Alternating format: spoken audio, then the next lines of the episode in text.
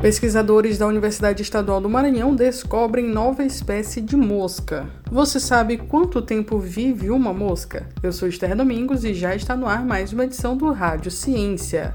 Pesquisa, produção científica e as discussões do ambiente acadêmico. Rádio Ciência. As notícias do universo científico. De segunda a sexta, às oito da manhã, com reapresentação às duas da tarde, na Universidade FM. Rádio Ciência.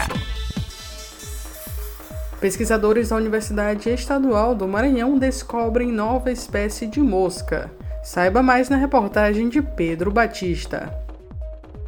Uma equipe de pesquisadores da Universidade Estadual do Maranhão, campus Caxias, a 281 quilômetros de São Luís, descobriu uma nova espécie de mosca na área periurbana do município. O grupo é composto pelo professor Francisco Limeira de Oliveira, as doutorandas Geniana Reis e Alice Torres, com parceria da pesquisadora do INPA, Instituto Nacional de Pesquisa Amazônica, Rosalia Le Rocha. O professor Francisco, do Departamento de Química e Biologia da UEMA, Campus Caxias, explica a importância da descoberta.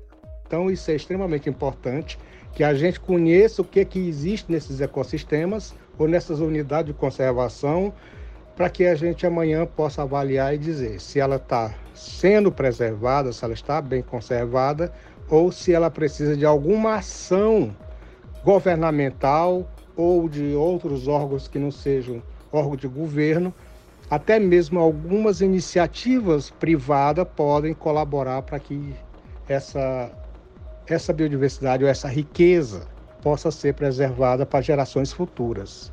A nova espécie chamada Neorhitora fapema homenageia a Fundação de Amparo à Pesquisa e ao Desenvolvimento Tecnológico do Maranhão. O professor Francisco descreve a escolha do nome.